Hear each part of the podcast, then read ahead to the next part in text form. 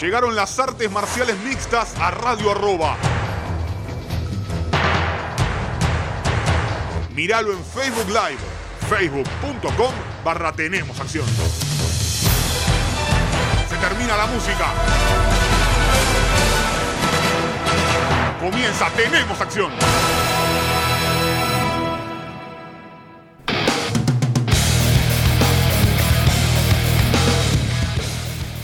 Hola, hola, hola, ¿qué tal amigos? Bienvenidos a una nueva edición de Tenemos Acción aquí en Radio Arroba con todo lo que dejó el mundo de las artes marciales mixtas y los deportes de contacto. Un mundo de las artes marciales mixtas que nos tuvo con el jueves con Bellator, el viernes con One, el sábado con UFC y así terminó uno con la voz. Un poquito maltrecha después de mucho tiempo sin haber estado demasiado tiempo exponiendo la voz, uno termina con alguna patinada, pero bueno, la verdad estuvo muy divertido, la hemos pasado más que bien este fin de semana y permiso, me voy a poner de pie porque hizo su última pelea en UFC Anderson Silva, la araña. Para muchos, el mejor de todos los tiempos. Yo no sé si es el mejor, ustedes saben, para mí es George St. Pierre, pero en este inicio de programa, como la semana pasada del inicio se lo llevó la pelea de Javib Nurmagomedov, que en teoría es la última, ahora como que medio Deina como que lo quiere convencer. Vamos a ver. Por ahora sigue siendo campeón de los ligeros, Javib Nurmagomedov, pero lo que sí dijo es que no habrá más Anderson Silva, al menos dentro del octágono de UFC.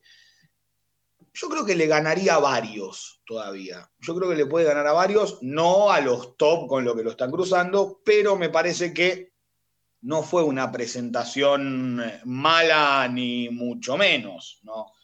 ¿Qué sé yo? A ver, era una pelea completamente perdible, la perdió. Lo raro es cómo la pierde. Eh, que el mejor contragolpeador de la historia se desparrame atacando y sea contragolpeado hasta eh, parece justicia poética, ¿no? Que el mejor contragolpeador cae contragolpeado en su última pelea dentro del octágono. Con 45 años, tiene lógica también que sea la última como profesional. ¿Cuánto más agua le vas a poner al shampoo Anderson? ¿Cuánto más va a ensuciar, entre comillas, ese legado que en un momento y aún hoy es récord. Aún hoy el récord de Anderson Silva es una barbaridad y creo que muchos eh, no lo saben disfrutar, no lo han sabido disfrutar. ¿Por qué? Porque los agarró. A ver, Anderson Silva fue campeón de UFC de 2006 a 2012.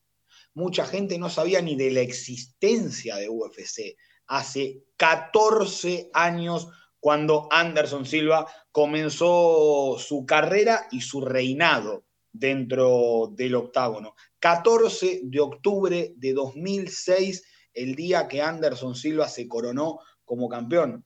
14 años y 15 días pasaron desde que Anderson ganó la pelea, noqueó a Rick Franklin, le dejó la nariz hecha un mapa a puro rodillazo a Rick Franklin. Pero si quieren, y si no también, porque es lo que he decidido para este programa, eh, vamos a hablar un poco de cómo se formó ese Anderson Silva, cuál fue el aura que se creó alrededor de Anderson Silva, que demuestra que es uno de los top 5 de la historia, top 3 de la historia, el mejor de la historia. No lo puede bajar del quinto. ¿eh? No lo bajarlo. Discutimos si lo querés bajar del tercero podemos llegar, bajarlo de los cinco mejores de la historia, imposible. ¿Por qué? Rick Franklin peleó con David Aloso, su, una defensa titular, y Rick Franklin se fracturó la mano de tanto pegarle al canadiense esa noche. El rival directo, luego de Aloso, iba a ser Chris Lieben. ¿Recuerdan? El del Tufuno, el que había conseguido una linda seguidilla de victorias, y dijimos, ya está, acá tenemos la primera historia de un TUF campeón directamente. Bueno, al Franklin fracturarse la mano, no se puede hacer la pelea rápidamente si no tienen que esperar. En el medio hay veces que uno toma buenas decisiones y otro que toma malas decisiones. ¿Quién tomó una buena decisión? UFC. Sí, querido señor Leven, ¿cómo le va? ¿Qué tal? Buenas tardes. Encantado. Acá Dana White lo llama de vuelta. Usted tiene que pelear de nuevo antes de ganarse esa chance porque si no estaría mucho tiempo parado. Bueno, ok, mándame al que quiera, le dijo y cortó el teléfono. Cortó no como un celular con manito, sino mínimo celular con tapita en esa época, como mínimo. Y le dijo, bueno, tengo un brasileño que lo vamos a hacer debutar en UFC, veterano, 31 años, ha peleado ha perdido en Pride un récord de 17-4 como profesional, mándame al que quieras, le decía Chris Leven, le voy a ganar a todos. Anderson Silva, ¿qué tal? Encantado, un placer. uno de los mejores debuts en la historia de UFC, esa paliza inaudita que le pega, pegando todos los golpes que tira en menos de un minuto, lo pasó por arriba bienvenido a UFC Anderson Silva, esto es suyo y le dieron la oportunidad titular. 14 de octubre de 2006, cerró el clinch, metió las rodillas y le dijo a Rick Franklin, querido Rick Franklin, el cinturón que usted tanto defendió y tanto quiso, ahora es mío y no me lo va a sacar nadie por los próximos seis años, ocho meses y si no hice mal la cuenta, 22 días. Eso fue lo que duró el reinado de Anderson Silva como campeón. Es decir, que del 2006 al 2013, no solo no perdió, sino que ganó 16 veces. 16 veces peleó. No había tanto, no, con este no, no, ahora no, no, acá tampoco antes se peleaba y se peleaba de verdad y te lo demuestra el récord de Anderson Silva. En siete años, poco más, poco menos, metió 16 peleas, siendo el campeón desde la segunda pelea. O sea, podía haberse escondido. Y no solo siendo el campeón, sino siendo hombre de compañía, y ya van a entender por qué les digo que era un gran hombre para la compañía. La primera defensa se tenía que dar con el ganador de The Ultimate Fighter, que era Redemption, que tenían eh, peleadores que ya habían estado en UFC y que iban a recibir una chance titular si ganaban el reality show de Ultimate Fighter que vuelve eh, la temporada en marzo del año que viene. Ya les voy a estar, voy a estar haciendo un especial de The Ultimate Fighter para, para los muchos que no tienen la más pálida idea que es el TUF y hay muchos que explican qué es el TUF y terminan explicando mal qué es el TUF, entonces qué mejor que hacer un especial de Ultimate Fighter. Y uno cuando ve que Matt Serra y Travis Luther eran los campeones, termina recordando que Matt Serra noqueó a San Pierre. Ah, en ese Ultimate Fighter había un ganador en peso welter y un ganador en peso mediano. El ganador en peso welter fue Matt Serra y el ganador en peso mediano fue Travis Luther. Ambos consiguieron la oportunidad por el título. Serra noqueó a GSP y Travis Luther no dio el peso, entonces no hubo título en juego en su combate contra Anderson Silva. Le cerró un triángulo, le pegó codazos por todos lados Anderson y le terminó ganando nocaut técnico en el segundo. La primera defensa sería frente a Nate Marquardt. Resultado, nocaut técnico 1. Territorio hostil se dio a llamar el UFC, si yo mal no recuerdo, 77. Iban a Ohio, hogar de Rick Franklin. Todo el público en contra. Lo noqueó dos veces Anderson entonces. Cuando terminó el primer round, que se lo llevaron al hombro a Rick Franklin, a la esquina, noqueado. Después salió en el segundo, entonces, bueno, lo tengo que noquear de vuelta. Dijo, lo noqueó en el segundo. No hubo territorio hostil para el visitante, sino que más bien hubo territorio hostil para el local. Era la segunda defensa consecutiva de Anderson Silva. Ahora sí, Llega el rival más duro, llega el campeón de Pride, UFC había comprado Pride, Dan Henderson había tenido una pelea durísima con Quinton Rampage Jackson y dijo, bueno, perdí con el de los semicompletos, me voy con el del otro hombro, con el de peso mediano, a quitarle el título a Anderson Silva. Luchador, mano pesada, el ejemplo perfecto para dominar a la araña Silva. Primer round parejo, tal vez favorable para el de los Estados Unidos. En el segundo round, la fotito con la lengüita para afuera de Dan Henderson es inolvidable. Mata León en el segundo, o sea, ya no te noqueaba, sino que además de noquearte, esta bestia te finalizaba. tercera defensa titular adentro para el bueno de Anderson Silva. Surge Affliction. ¿Qué es Affliction? Era una nueva compañía que tenía nada más y nada menos que a Fedor Emelianenko y que algún otro campeón de UFC para ponerle el billete para pelear con Fedor. ¿Quién era ¿Quiénes eran los campeones de UFC? Ex campeones en realidad de UFC, que tenía Tim Silvia, Andrei Arlovsky, y dijeron, bueno, vamos a poner a Fedor en Estados Unidos con Tim Silvia, a ver si vende, a ver si no vende, y hacemos un evento cuando no hay UFC. ¿Qué hace UFC? Dice, muchachos, hay un evento y pelea un tal Fedor Emelianenko, ¿qué hacemos? Contragolpeémoslo, hagamos otro evento, tapemos la compañía, la competencia, como hace UFC. Hola, Anderson Silva, ¿cómo le va? ¿Está para una peleita? Sí, ¿contra quién? Semicompleto contra James Irving. Semicompleto, James Irving, mandalo. ¡Pum! Knockout uno para Anderson Silva. Otra vez, ya no solo ganaba, sino que también demostraba que si lo llamaba la empresa, él iba a estar. Él iba a ayudar, iba a colaborar con que falta algo, ¿qué hacemos? Mandémoslo a Anderson Silva, que él va y pelea. James Irving no era top, por supuesto, no era un top de la categoría, ni mucho menos.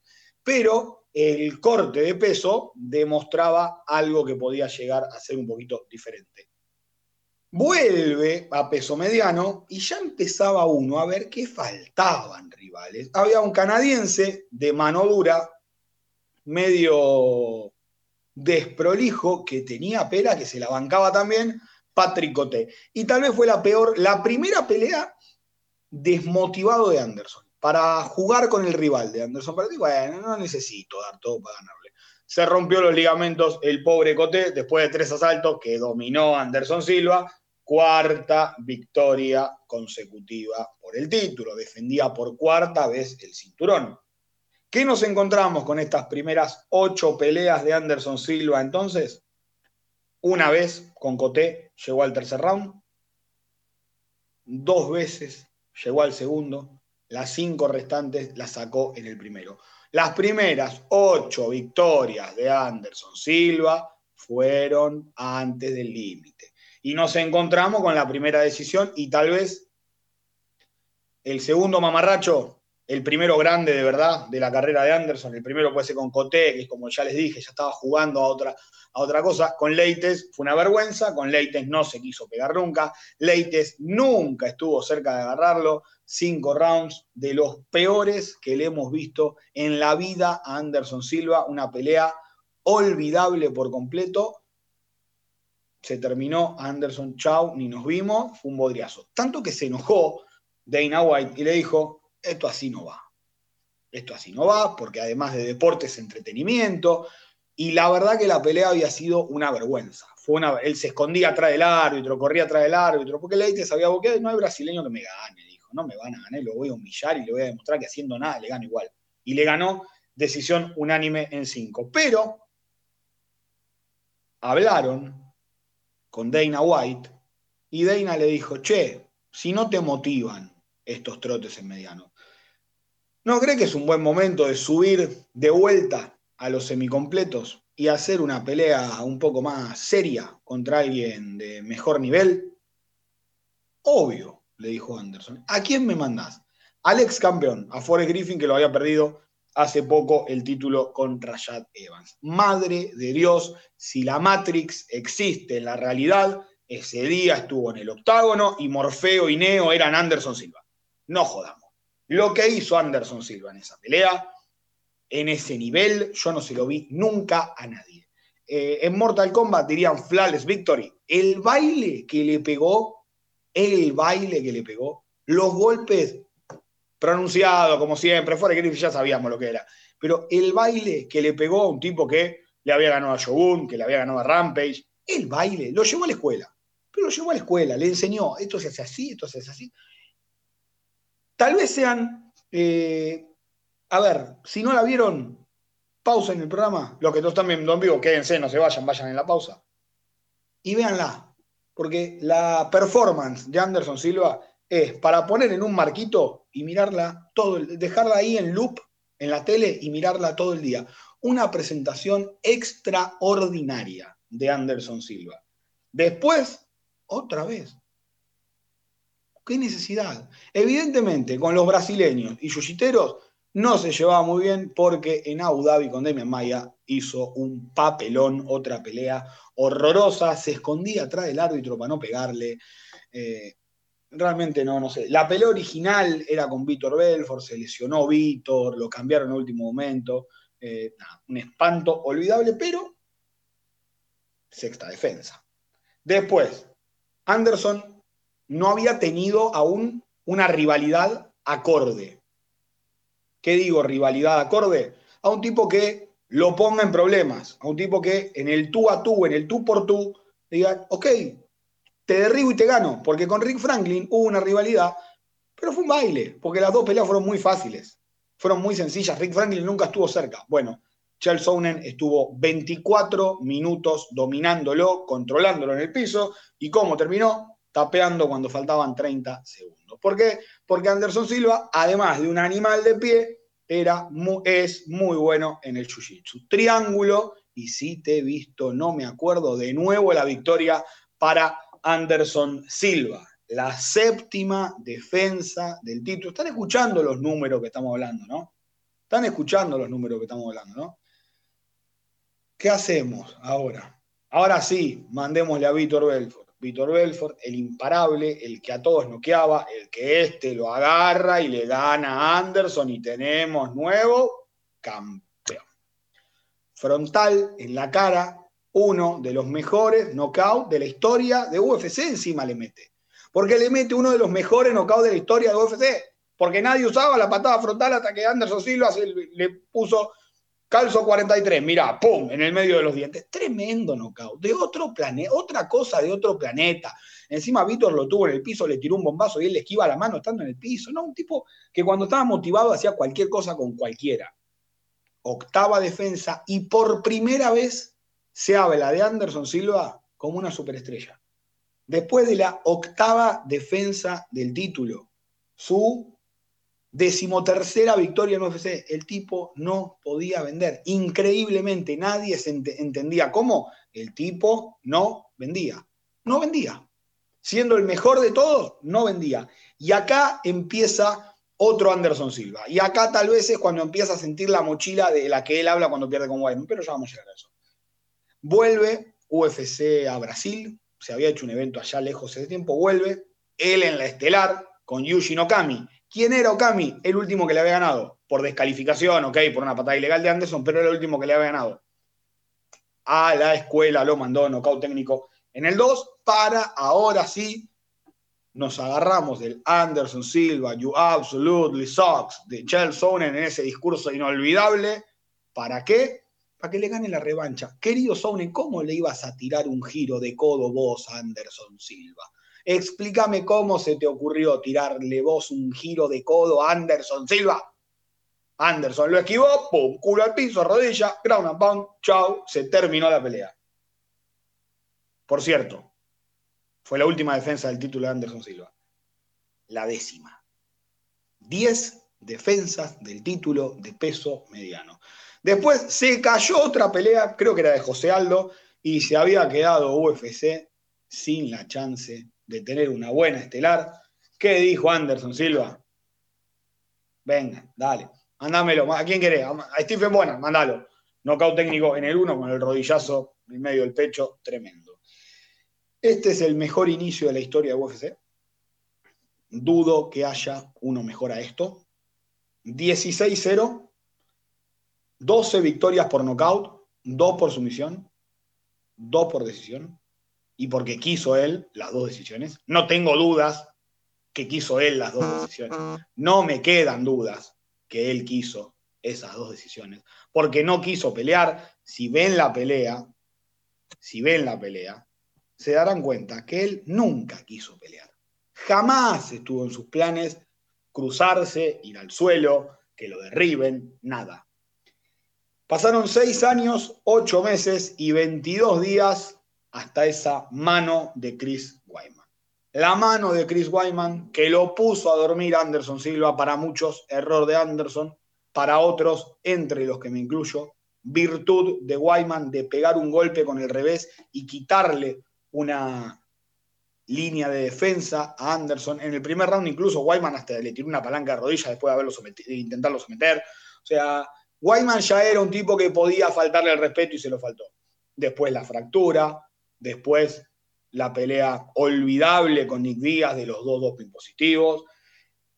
Y fue deambulando, victoria contra Derek Branson, pero ya no fue el mismo tanto que de 2013 a 2020 termina con un récord de 1-7, dejando un global de 17-7 en UFC y 34-11 como profesional.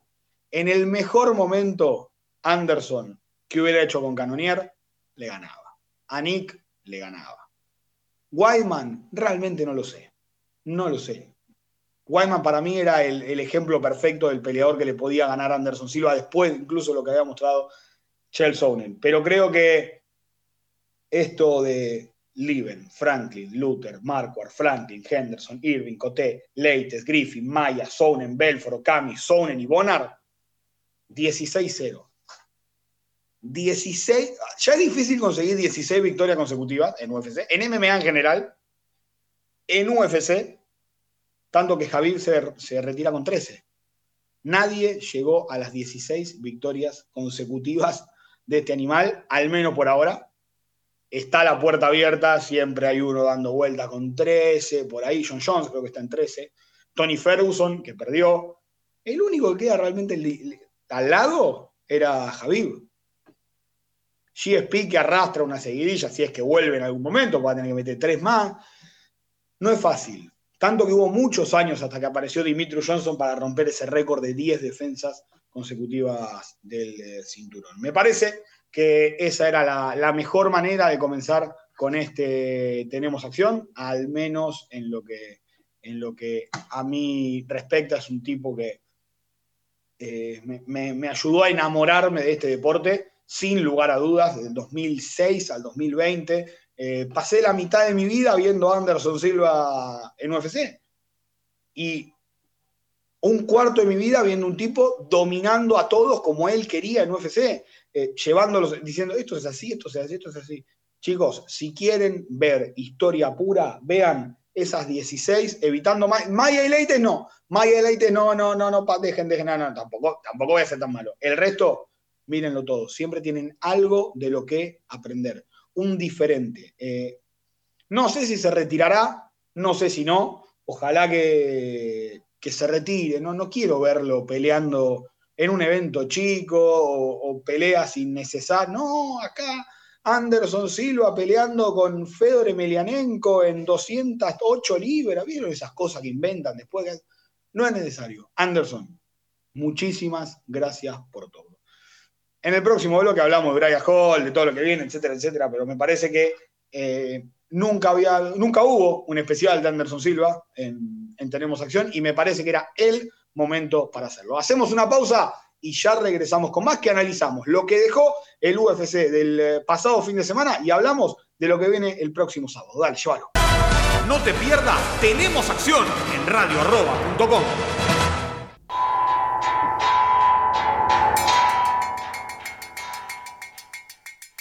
Regresamos con más, tenemos acción aquí en Radio Arroba y ahora volvemos a, la, volvemos a la programación habitual. Vamos a hablar de lo que dejó el evento del pasado fin de semana con la victoria de Uriah Hall, nocaut técnico en el cuarto sobre la araña, sobre Anderson Silva. Tremenda victoria se, se termina llevando Uriah, que a mí, qué sé yo, ah, será divertido, será lo que quieran, pero para mí le están dando chances que no merece. ¿Por qué? Está 9-7 en UFC, ¿no? Ok, genial. 4-1 en las últimas 5. Pero si vos retrocedes, ves que en la victoria son Christoph Jotko, que es buena, una pelea que pierde Jotko, que inentendible como la perdió Jotko porque lo tenía tocado, era ganarle fácil. Le gana a Vivon Lewis, nada, o sea, Vivon Lewis. Es normal que pierda a Vivon Lewis, no sé ni si, ni si sigue en UFC. Y le gana decisión dividida a cara de zapato. Y ahora suma contra Anderson Silva. Pero las derrotas, uno ve que perdió con Whittaker, con Branson, con Musasi en la revancha, con Costa. Y como que fue perdiendo con todos. Digamos, con los buenos pierde. sea, con, los buenos en, buen nivel, Uriah Hall siempre, siempre termina pasando algo, por lo cual la pelea la pierde. ¿Qué sé yo? ¿Qué querés que te diga? Ah, me parece que estaba clavado que el ganador de Vettori con Jacaré Sousa tiene que ser el rival. Recordemos, iba a pelear con Jacaré en el UFC 249, primero en abril, después en mayo, el COVID positivo de Jacaré. Me parece clave que, que pelee con el ganador de Vettori frente a Jacaré Sousa el de los Lompa camuflado a mí me tiene de decir, eh, ojo con este pibe, ojo con este, porque lo ves, rubiecito, carita que viene de la granja, viene de la escuela, lo que sea, pero sigue cargándose muñeco, ahora se cargó a André Philly, me refiero a Bryce Mitchell, que le ganó decisión unánime en tres, al del... Eh, no sé si no es el alfa mail de siempre ya, es lo que queda del alfa mail. Es un, bueno, lo que hay ya. El viejo alfa mail ya no es lo que era 14-1 el récord de Bryce Mitchell. Esa derrota que se le computa es la del TUF. Y creo darme cuenta por qué se computa esa derrota. Era el TUF los invictos. Hasta ahí vamos, genial. Entonces, si vos llegabas a la final de ese TUF, llegabas como invicto. No podías llegar vos tu rival invicto y las dos peleas de abajo del TUF entre dos invictos, porque si no, ¿cuál sería la gracia? Entonces, ¿qué hicieron? Pasaron esas peleas de Ultimate Fighter al récord profesional y listo. ¿Te gusta bien? No te gusta, jodete, básicamente. Se pasan peleas mucho menos profesionales que las de Ultimate Fighter. En Sherdog y en Tapology y en los récords. Muchísimo menos profesionales. No vamos a pasar las del TUF no vamos a pasar esas peleas del TUF. Si yo quiero que a la final lleguen los invictos, listo, ya está. Ahí, ahí encontré cuál era la, discusión en las webs. Claro, lo pasaron como récord profesional para que a la final del TUF lleguen invictos y hayan perdido alguna pelea los otros, porque si no, tanto invictos, sino que gracia tiene hacer de último Fighter invictos y de invictos salen cuatro que van a seguir estando invictos. Sería una, una pavada bastante importante. ¿Qué va a seguir para Bryce Mitchell, este hombre que está ahora 5-0 en UFC, que tiene sus pantalones camuflados, que te derriba y es insoportable buscando finalizaciones? Me gustaría que pelee ante Dan Ige o contra Ryan Hall. A ver si Ryan Hall lo va a derribar. Me gusta, ¿eh? Me gusta el choque de Bryce Mitchell contra Ryan Hall y me preguntan cómo está Ryan Hall entre los top de la categoría. Yo no lo entiendo. Cosas que no entiendo y Ryan Hall rankeado en la categoría. No sé, es un Ryan Hall salvaje aparece. ¿Qué hacemos? ¿De dónde salió? No entiendo. Que alguien me explique de dónde salió Ryan Hall para meterse ahí en la categoría tan rápido, qué sé yo. Bueno, no importa. Está Ryan Hall rankeado. Me parece que estaría bueno verlo frente a Bryce Mitchell. Andre Philly es de los hombres más con mayor potencial y más irregulares que hay en UFC. Está 9-8 dentro del octágono pero tan solo dos veces ganó dos peleas seguidas. Es increíble la irregularidad de este muchacho que es divertidísimo y lo que quieran, pero es tremendo. El señor Greg Hardy, nocaut técnico en dos a Maurice Green. Saben mi opinión al respecto de Hardy. 7-2 y un combate sin decisión. 4-2 y un combate sin decisión en UFC. La derrota por descalificación con Allen Crowder y la derrota por decisión frente a Alexander Volkov yo sigo viéndolo un pesado del montón. ¿Qué quieren que le diga? Para mí no es la gran cosa, ni mucho menos. ¿Qué querrán hacer con él? Es el tema. Mantenerlo en este nivel, quiero verlo con un poquito más arriba, en realidad no en este nivel, con Felipe Lins, con el ex campeón de PFL que tiene dos derrotas consecutivas dentro del octágono, con Chris Daukaus, que viene con dos buenas victorias consecutivas en el primer round, con Ilir Latifi, alguien un poco más conocido y no tan eh, no, tan explosivo, ¿no? que no, no está tan, tan en su mejor momento, a ver si puede defenderlo de Rivo de Latifi, que si bien era semipesados, chicos, uno de los tipos que más me sorprendió con su físico a mí, es tipo heladera el muchacho, ¿eh? es una heladera posta, es gigante Ilir Latifi, es tremendo, es una mole enorme. Vamos a ver, vamos a ver qué es lo que va a pasar con Greg Hardy. A mí sacando todos los problemas personales que tiene, que son muchos, a mí sigue sin, sin parecerme la gran cosa. no, me parece un gran peleador, no me parece nada, y como que hace todo lo, todo necesario para que lo odien, y el personaje está perfecto porque lo odiamos todos. Me asusté en un momento de Kevin Holland con Charlie Ontiveros cuando me di cuenta cómo había sido el knockout, el latigazo que le había pegado en el cuello. Por suerte no pasó a mayores y de a poco, y más con la caída de Bobby Green, de la cual hablaremos en segunditos nada más, Kevin Holland se convierte en el hombre pandemia. ¿Por qué? Porque está 4-0 desde que las peleas están a puertas cerradas. Tiene un récord de 7-2 en UFC, la derrota en su debut con unos días de anticipación contra Marreta y después contra Brendan Allen, un tipo que es durísimo. Pero desde mayo para acá le ganó en mayo a Hernández nocaut técnico en el 1.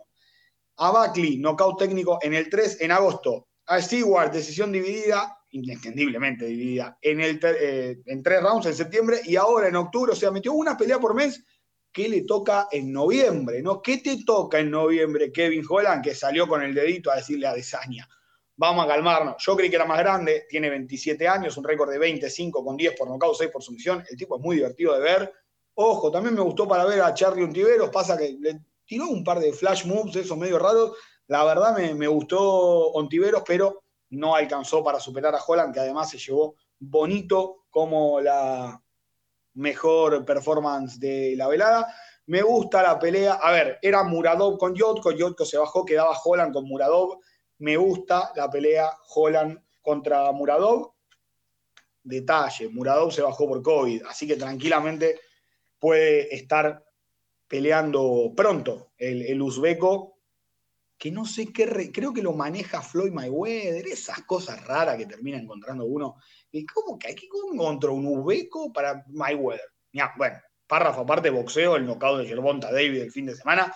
Uf, mami, me asusté. Cuando vi a caer a Leo Santa Cruz, me asusté. Eh, perdón que quería hacer esa digresión, me parece, habría que hablarlo eh, con alguien que sepa de boxeo. Para mí, de los mejores knockouts de los últimos años. Brutal lo de Gervonta Davis. Continuando con UFC, nuestro original hombre pandemia, Bobby Green, perdió decisión unánime en tres contra Tiago Moisés. Buena victoria de Moisés que empieza a afianzarse.